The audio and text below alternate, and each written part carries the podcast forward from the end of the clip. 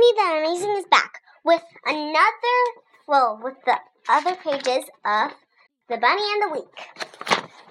About Minty. She was named after a mint shirt jacket on Monday. I didn't tell you about that. Learn about her full name, Minty Hops. First name, Minty. Minty Hops. What is Minty's favorite series? What is Minty's favorite series? Junie B. Jones. Is Minty cute? Yes! Will her friend Amy write another book? Hmm, of course! Author's note. Well, I'm the author. I was interested of writing this silly book because I love my week. Love my week.